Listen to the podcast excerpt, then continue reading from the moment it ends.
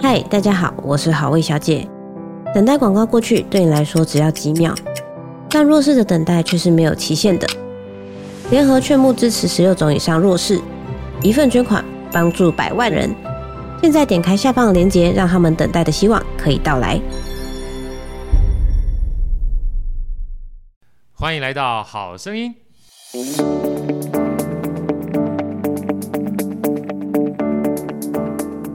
大家好，我是好趣的好哥，欢迎来到好声音。今天呢，好声音要特别介绍三位音乐家，因为这三位音乐家呢，在今年的二月二十二号跟二月二十四号，分别在家音乐厅的演奏厅，还有在魏武营带来会非常棒的演出。好，这三位演演奏家分别是琵琶老师苏云海老师、古筝老师吴彦轩老师以及打击老师方欣老师，来再跟大家问好一下，跟大家问好，所有老师们。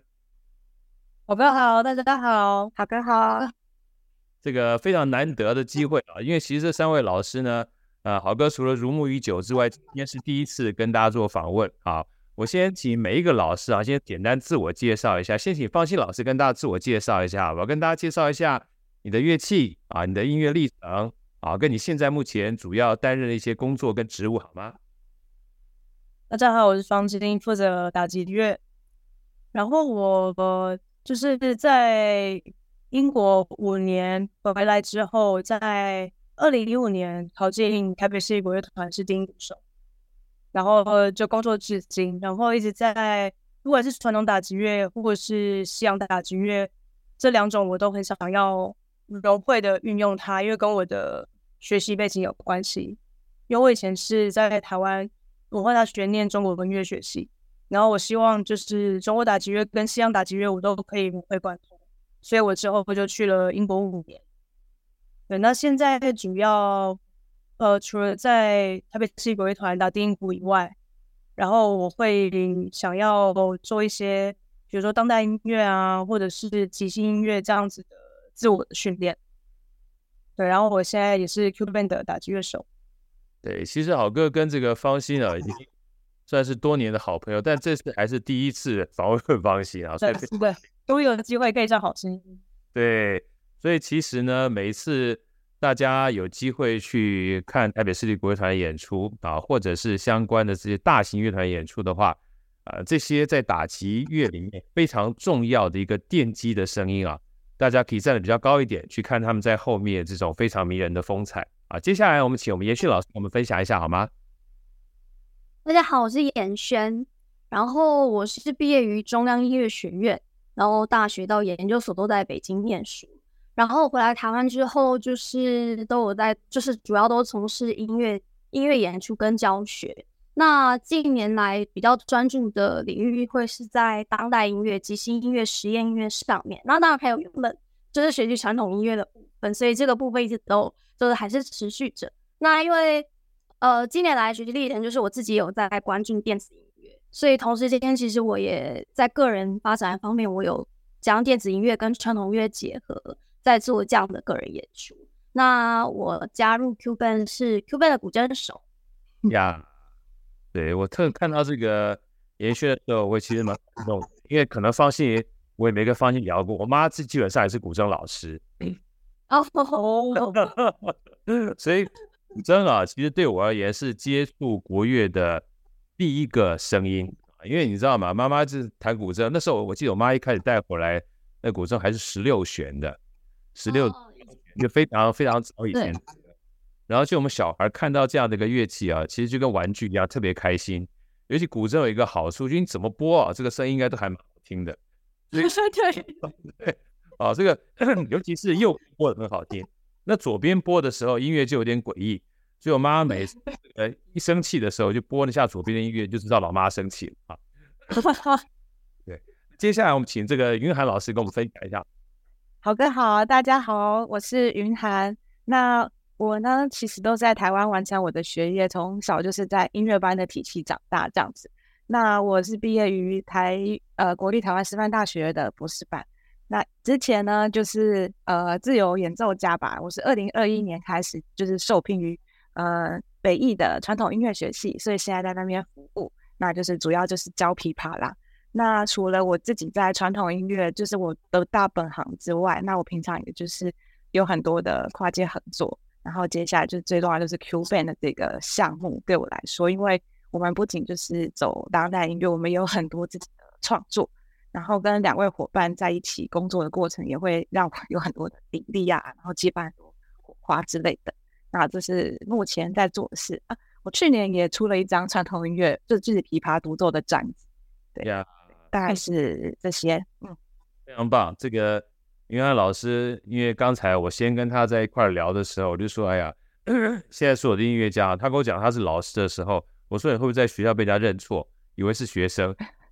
因为看起来实在是太年轻了。我还我还记得我有一个好朋友，他是中提琴音乐家，那时候从美国回来的时候，到文化大学任教。”因为看起来是非常清秀，非常的这个呃娇小玲珑，很可爱。然后就跟学生一样，有一次还特别要搭他们这个教职员的巴士，被这个开车司机说：“呃，学生们，你可能开上错车了，这是教职员的车，你要搭后面那个学生的车啊。”所以现在这个呃太过于青春的老师，他们被他认错，这是一个习以为常的事情。我也所以特别跟大家讲，这次演出大家一定要进到这个。呃，这个演奏厅跟卫武营去看这三位老师，因为他们虽然是学所谓的传统乐器的，但他们在整个乐曲的诠释上面，跟你看待他们对这种创新跟创新的这个态度啊，我就会带给我们耳目一新、不一样的感觉。然后接下来，我想特别请这个方心老师啊，跟我们分享一下，就是 Q Band 啊，光听这个名字哈、啊，呃，就非常有新意。能跟我们讲一下，当初是什么样的机缘？会组成了这样子一个三人的团体，而这个三人的团体呢，Q Band 又希望是带给大家什么样的一个感受，跟不一样的呈现，好不好？Q Band 是二零二一年成军的，那其实一开始是，其实在二零一九有一个魏武即兴大师班，是由呃林芳义老师，他主要是策展人。那其实，在那个地方，就是我跟云涵都有参加那个工作坊。然后其实我们是认识十几年的朋友，但是好像都没有真的可以一起一起演出、一起工作这样子。然后呃，阿会所有一个想要就是就是说集结了传统音乐的人才，然后去做当代音乐、即兴音乐这件事情。因为那个大师班是吉星吉星大师的工作坊。那因为这样有一个契机，然后我们就开始试着说，哎，我跟云涵，然后试着加入其他的乐器，看适不适合。那我慢慢的、慢慢的经过很多的尝试，那终于是在二零二一年，然后我们确定的是有打击、琵琶、古筝。那我们那时候想说啊，古筝我们是不是有想要邀请谁？然后我刚好有一个很好的录音师朋友，就跟我介绍了吴彦轩，然后我就去听他说 YouTube 的东西，就去爬文，因为现在是网络年代，一定找得到这个人和我演出的东西。就听了他全部的东西，我觉得非常适合，就是非常默许。那我们就也邀请邀请他进来，所以我们三个就这样子成军了。那因为刚好我们三个都是属于点状乐器，因为打击乐不管是西洋打击或中国打击乐器，它都是点状的。那琵琶、古筝也是，也是拨弦乐器，属于点状的。那我们试着说，我们用三种点状乐器去做成比较立体、立体的声响。那因为 Cube 这个名字也是我取的，所以我们在讨论说，哎，我们要取什么样的团名？然后我觉得 Cube 蛮好的，因为我们是在玩转音乐方块，它有不同的面向，有很多的组合，然后非常非常适合我们对这个团的情绪。对，那我们就从二零二一年就是从军至今这样子。对，你这样一讲的时候，我就很有画面啊，因为一个点呢是点，两个点呢是线，三个点呢。那三维之后就变成立体的 cube 了啊！一想到 cube 就想到魔术方块，你知道哈？就觉得它基本上非常多样化的一个变化啊！所以有的时候我们常讲说，单一的这个点呢，要变成线并变成面的时候，不管说是打击乐的话啊，有各种不同的这个声音串在一块儿；那古筝的话，像高山流水一样啊，它基本上点点相连啊，峰峰相连到天边。那琵琶的琶音呢，也是一个点一个点接着连在在一块的。那三个点在一块儿的时候，坦白讲，这种立体的变化，你就可以给大家有非常多的画面。所以这一次我看待我们在二零呃二零二四年二月二十二号跟二月二十四号这曲目有非常多这个尝试，来跟我们聊一下这个曲目，好吧？因为这次有五个大的曲目，有三个曲目呢都是最新的委托创作，等于是算世界首演了哈。来跟我们分享一下吧，因为这三位老师呢，包含陆云老师做的这个墨迹，然后这个高凯丽老师做的探索。还有廖林仪老师呢，做的是一首英文的曲子《Great Hope Built》，You Heard No Noise 啊，来跟我们一首一首曲子来介绍一下，他这整个算是创作完毕之后，你们从接到这首曲子到开始练习的这个心路历程，跟到最后想要呈现一个什么样的感受。现在我们听众还没有进入到这个就是演奏厅的时候呢，呃，先听听你们的分享好不好？哪位老师来先跟我们分享一下？哦、呃，像如果是凯怡的探索，那他就是也是我们这次音乐会的标题。然后 Yeah. 我们觉得，的探索其实是一个有点像是挑战，因为他其实作曲家凯伊本人，他也就是在他没有写过琵琶、古筝跟吉乐三个乐器，所以其实他也跟我们说，这是他第一次的一个尝试。然后他也在从中就是对他自己的写作有了很多挑战。那我们练起来的时候也觉得。当他在节奏上的传持，或者是尤其和声色彩上，就是非常有特色的。我跟琵琶上面有非常多的音堆，就是它可能并不是一个呃传统听起来很和谐的，可是它当它两个乐器搭起来的时候，它会呈现一个非常有趣的和声感。然后再加上就是吉乐非常丰富，用了好像呃，尤其像蛮多乐器的。然后我就觉得练完这个，我不用去健身房。我觉得 搞了，因为它其实有很特别用的低音鼓的滑音。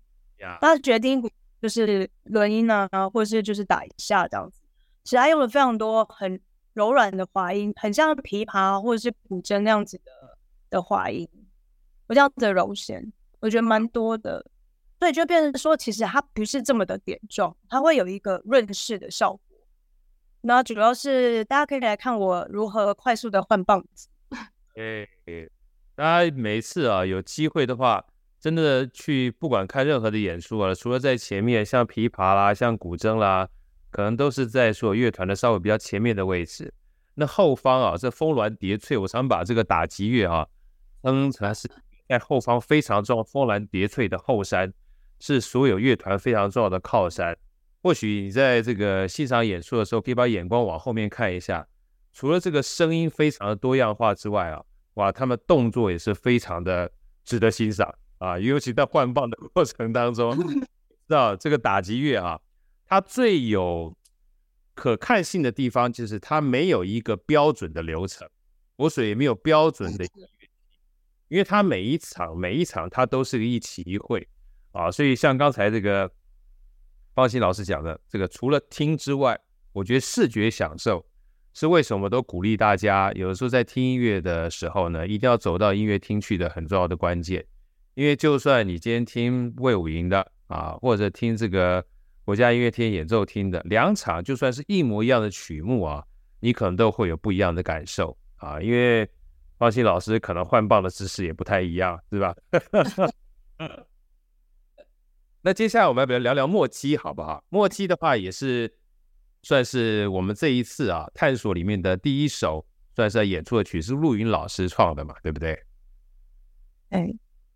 呃，墨迹的话呢，它跟凯怡的跟林林老师的作品是完全不同的风格。那我会把第一乐章这个留给方欣老师讲。那在琵琶跟古筝上面呢，它其实就是比较去挖掘传统的韵味。比如说，因为陆云他其实是传统音乐背景出身的一个作曲家，所以他对于我们的语韵啊，或是音柔暗放啊，比较喜欢在挖掘这些声音。所以即使在比较快速的音群，就是快速节奏的地方，其实我们都非常的忙，因为鼓声一直按滑，然后我要一直滑音，然后就想说，哎，我的品那个声音到底那个韵长不长，可不可以做到？就是在墨迹里面，它的那个按滑还有欣赏的这个点，你会。欣赏到琵琶跟古筝不同的韵味，然后我们如何交织在一起，这样子。对。对，那在第一乐章里面呢，打击就有又有另外一种的风味呈现。第一乐章，音乐章，跟方西嘛，方西老师来聊聊。因为呃，陆林老师他有使用了颂钵，有使用了颂钵这个乐器。然后其实我呃，就是没有我我因为这这个乐器，然后我还特意去听了很多颂钵的音乐，想说怎么样能让很近的古筝还有琵琶里面打击在里面不突兀。然后同时又有自己的线条跟声音在走，然后所以颂钵其实它就是除了敲打以外，它还有摸，呀.就是我这个这个音色。然后对，我就在颂钵的这个世界里面 经营了一下，因为它它是一个很，因为像打击乐，大家都觉得好像必须要很很快速，然后很很利落。可是以颂钵来讲，就是你不能，你不能慌张，你不可以气息有任何的太大的改变。所以，我们呃，墨迹这首曲子放在第一首，我觉得是非常好的开启了一整个音乐会，就是先让大家一个，因为大家通常来音乐会都是会跑跑来的啊，或者是很赶很赶来，然后就可以以一个送播的状态让大家稍微啊平静一下这样子。然后我觉得。颂钵来讲，以我自己每天每天在练习，我也觉得我声音真的有了一些微妙的不同。对，其实我觉得蛮有趣。对，我不知道这个方西老师你有没有感觉啊？就是很多人在听颂钵的这个场域啊，很有可能都是在类似所谓的瑜伽或者禅修的时候会听到。像我自己而言呢，因为我之前有一个算是非常好的瑜伽老师，他在练瑜伽的时候。喜欢在我们就是最后冥想的那一段呢、啊，让大家听颂钵。我每一次只要听到颂钵，我感受这两个字就是疗愈，就是觉得 哎，就是就觉得好像突然就变得沉淀下来了。所以其实当你一开始提到颂钵的时候，我们不是讲说我们三位老师都属于点状的嘛？但其实颂钵啊，在你点状的那个过程当中，它有一个非常有趣的感受，就是虽然一点打下去，但是它余韵犹存。而且会存了很久的时间，所以你刚刚说的话，其实有一个很大的一个想象，就是把这个录音老师的墨迹放在第一首，还真的是一个蛮好的安排。因为每一个人从四面八方来的时候，刚好在一开场哈，就让大家可以稍微沉淀一下心灵，然后让大家原来可能比较很急躁，或是很紊乱。或是有各种思绪呢，不一的这样的一个感受呢，透过第一首，让大家慢慢慢慢沉浸在这个，所以我们为了要带给大家这个 Cube Band 的所有音乐这个演出里面，那第三首我们来聊聊这个林妮老师啊，不是林妮老师，我刚刚在一开始还特别请教啊，这个呃云涵老师说，哎，这个是首英文的歌曲啊。然后这英文的歌曲事实上是来自于一个文学大师的作品，来聊聊这首曲子好吗？嗯、像林林老师这首曲子，他他就像刚刚好哥说的，他是取自于就是应该是艾米丽李金森的一首诗，但是他跟那首诗上最大的差别，好像是他把稍微改了一点点，就是原本应该是。呃，hope fail，原本是走向毁灭，原本是走向毁灭，然后他把他把它变成有点像是希望重新，就是希望被建造了的那种感觉。所以其实对我们来讲，光这个标题下来的时候，我们就会觉得，哦，它应该是一个非常充满力量跟正面的一个乐曲。那这首乐曲非常特别的事情是，他作曲家林林老师他在法，他人在法。然后我觉得非常跟，就是有点像是他写出的音乐跟他的人非常的像，因为他是一个非常 lady，然后非常，对，我觉得温柔、非常优雅、温柔，对，非常细腻的、很细腻的一个作曲家，所以他写出的东西是非常在三个乐器上都非常非常细微的声响，所以这首乐曲非常特别，它需要被收音，因为他希望观众听到很很近、很近、很细微的声音，因为我们三个人都非常。小的在演奏很很特殊的一些声音，然后像古筝，它只用了十四条弦，不是都有二十一条，然后他只用了十四条，然后他把那些弦全部都放松，就放很松很松很松，然后就是一种木头跟尼龙弦去震动的一个很低低沉的声音。对，我我觉得这是因为对这首我们的都非常的细微，就是其实我们三个乐器都非常的优美，所以但是希望观众可以听到的是这种优美带来的那像 ASMR 的感觉，就是很像被这些声音包覆。因为我们在收音扩音上面，希望观众可以感受到，你不是只是看着我们演出，而是被这些声音环绕着的。所以也希望观众可以打开想象力，就是让这一些你平常可能觉得熟悉，但又好像没那么熟悉的声音，然后进来你的耳朵里。我觉得也需要观众就是静下心，静下心来欢迎这一些声音到达你的耳朵。我觉得比较像是这样子的感受，因为像琵琶也是整首几乎都是用泛音来听，对。大家这个听众啊。今天听完这一集之后，如果没有听过 ASMR 这四个字的话，那请大家务必要去稍微搜寻一下。因为说句老实话，我觉得，呃，有时候老天啊也会给好哥很多的礼物，你知道，因为 ASMR 是刚刚好上礼拜我才认真去知道这四个单字到底什么意思。虽然我听过很多 ASMR 的这样的呃声音传递，但我不知道这个专有名词。包含可能有些人听过吃播，你大家想想看啊，要吃的话，通常声音不会这么大，所以那个麦克风非常敏感的情况之下，它会把一些非常细微，你平常耳朵就是一下就忽略掉的声音变得放大，但一放大之后，你就会听到很多你原来听不到的声音，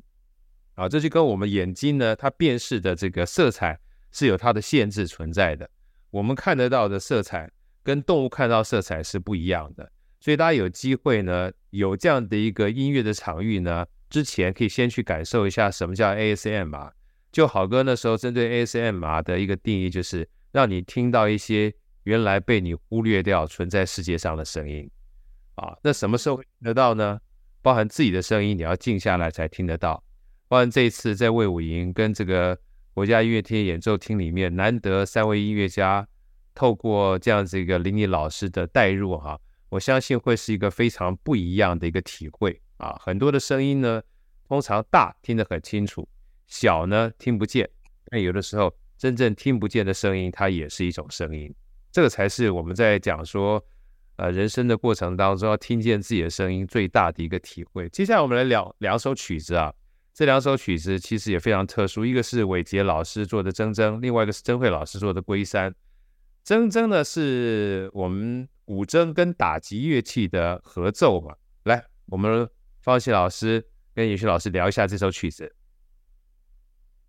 铮铮，铮铮，它的那两个中文字其实蛮特殊的，不过它主要都是在讲古代的金属，跟兵器，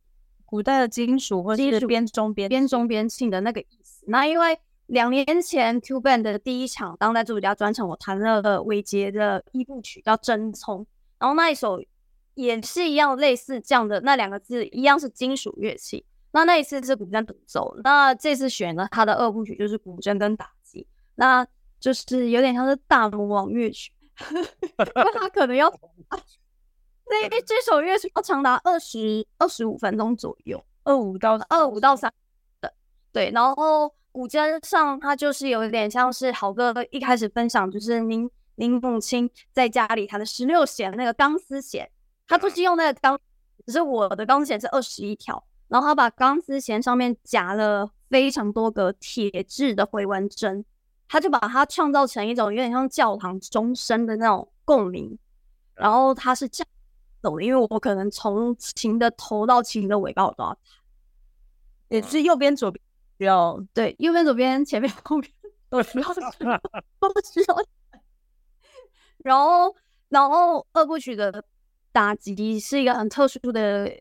一个乐器组成。那以作曲家的想法来说，其实他的意思就是说，呃，他的这个打击乐器是古筝的延伸，所以其实很抽象，就有点像是对他来讲，并不是一个二重奏。对他来讲，其实这个两个乐器在台上是一个乐器，他们其实是相互呼应。对，因为他那个呃打击乐器，他其实作曲家写用一块木板，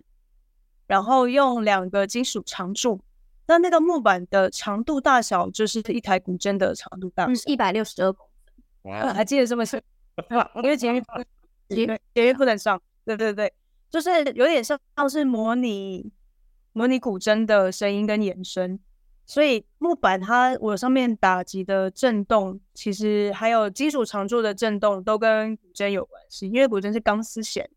它是金属的，金属有的那种教堂钟声的声音，所以我们就是延续着那样子的那样子的钟声感。因为它金属常柱呢，呃其实有一点像在模拟古代边钟边磬的声音。那它木板，我觉得蛮特别，是作曲家因为听了古希腊修道士。就修道院里面的院士，他因为祷告的时候，他会用那个用用那个叫什么呃木锤去打木板，然后其实它就是一种祷告的时候会使用的。然后我也觉得，哦，原来就是其实我们的曲子都好像有关修行。对我来讲，这个曲子也蛮像修行。你需要一个强大的精神力跟能量，因为毕竟要打二十五到三十分钟是不停的。对，所以不。对对，肉肉身的折磨只是为了提升精神的 精神的意志，有一点这样子的关系。所以不呃，不管是什么样的曲子，我觉得还是回归到内心，就是传达你内心呃的能量跟精神。对，我觉得我们这一场都还蛮像这样子的曲子。哎，真的，我觉得其实刚才芳馨讲这一段哈，宝哥深有所感，修行这两个字。因为认真去看以前我们讲说文人礼乐射御书数啊，这个乐这件事情，其实很多的时候都是跟自己对话。他既然是跟自己对话，他本身就是一个修身齐家治国平天下、诚意正心的前面这一段。所以大家听过刚才这个芳馨老师在跟严轩讲的过程当中，可能会有一种感受。就先不要讲这个里面的乐曲，你有没有听过啊？光听到这个古筝上面这个绑回纹针啊。还有就是个一百六十二公分的大木板啊，我想这样的一个场景就应该值得我们去看一看，这两个乐器会碰撞出什么样不同的火花了。这个还连好歌我都没有看过这样的一种组合。还有就是把回纹针放到这个古筝上面，这个还有包含前面讲的，把这个二十一根弦只用十四根弦嘛，是吧？另外七根弦都放松。这所有这个演出我都是第一次听到，所以除了这个听觉上的响应，我相信这个视觉上应该会有非常多让大家可能从未见过的一种演出啊！啊，最后我们讲讲《归山》好不好？因为“归”呢是归去的“归”，“山”是山上的“山”，《归山》放到最后首曲，感觉好像也蛮适合作为最后一个 ending 的感觉。来，这个老师于海老师跟我们分享一下，因为这首曲子的话是以琵琶独奏为主，是吗？嗯，它是琵琶跟一个电子音乐。那他的电子，因为他其实是曾慧他写的一个程式，然后在台上到时候不会只有我一个，还有一个是负责控制电脑的人。那我这时候其实也是需要呃收音，因为呢在台上等于我会及时的跟我自己弹奏的声音对话，所以他就会像好哥说的，就是在台北跟高雄绝对会是不一样的，不一样的成同一首曲子，但绝对会不会是一样的内容。那归山呢？因为曾慧他是很喜欢台湾山林的一个人，他喜欢爬山，所以这个曲子它其实呃来自于陶渊明的《归居来辞》，那里面的内容也是在讲他在台湾的大山林中的感受，所以里面会有会有像是模仿松针，就是松果，我们在讨论的时候那些哎松果在地上细微转动的声音，但是他就用琵琶来模仿，然后去模仿他在山林的那些自然的声音。但是用琵琶来转化，它虽然没有用太多复杂琵琶的指法，但是它的意境上面，我觉得是比较难去呈现跟去琢磨的。所以在欣赏这首曲子，甚至我自己在弹奏的时候，我都觉得好像就是在爬山的那个过程，但是就是是把五感敏感化的那种过程。呀，非常棒！其实今天听完这个三位老师在分享这五首曲子的过程当中啊。其实我好哥自己心目中觉得这一次的演出啊，真的蛮是立体化的一个演出，就像 Q Band 是一样的啊。除了这个音乐本身的欣赏之外，我觉得有非常多的里面的元素呢，不管是打击也好，琵琶也好，或是我们刚刚听到这古筝上面放回纹针也好，他做了非常多的创新跟尝试，从一维到二维到三维，真的就是一个探索的过程啊。所以我非常这个建议大家，在今年龙年开春的时候，过完年之后。呃，携老扶幼啊，在二零二四年的二月二十二号啊，礼拜四的晚上七点半啊，到我们国家两厅院的演奏厅；在二零二四年的二月二十四号礼拜六的晚上七点半，在魏武营国家艺术中心的这个文化中心的表演厅啊，一起去听这三位老师的演出。那最后哈，我想这三位老师，大家听到他们的分享之后，我相信未来一定有非常多的机会想要去认识三位老师，跟认识 Q Band。那么请三位老师跟我们分享一下，除了这次演出跟 Q Band 的资讯之外，平常如果想要追踪你们的话，可以在什么样的地方，不管粉砖也好啦，或是 IG 也好啦，从方心老师、严勋老师跟着云航老师跟大家分享一下好吗？哦，我们就是有脸书的粉砖，那一样是搜寻全部大写的 Q Band 就可以找到我们。那 IG 的话也是，就是一样全部大写 Q Band。那如果想看我们的一些影片，我们也有 YouTube 的官方网站，一样搜寻 Q Band，然后就可以找到。那我们去年有受的，有得到了一个文化部的呃专辑补助，然后我们也发行了一张我们的小小 EP，有三首。呃，我们的小小创作，然后他也有在各大串流平台，那一样搜寻 Q Band，然后就可以听到我们那张专辑叫《夜半听潮》，然后是不跟当代音乐是不一样的风格，那都是我们自己原创或是与我们的编曲家朋友合作的乐曲。